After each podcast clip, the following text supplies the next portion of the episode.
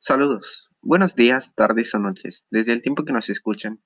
Hoy les voy a platicar de la Ley de Protección de Datos Personales y cómo nos ayuda a combatir el crimen virtual. Para empezar, quisiera dar un contexto y explicar qué es la Ley de Protección de Datos Personales. Y bueno, como algunos saben, en Internet confías tus datos personales a empresas aceptando los términos y condiciones. Todo esto para verificar que somos personas reales y no inteligencias artificiales y muchas otras cosas.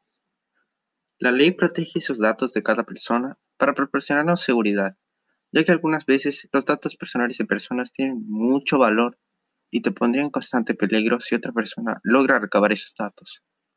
Para continuar, quisiera dar una experiencia de un amigo para que logre entender mejor este caso. Él se encontraba navegando en Internet y depositó sus datos a una empresa falsa sin saberlo no podía entrar su cuenta ya que esas personas tenían su usuario, correo electrónico y contraseña. Fue un susto tremendo, ya que él tenía depositaba mucha información importante en su cuenta.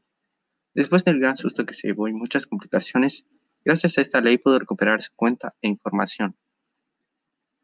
En cuanto a los delincuentes, fueron encontrados.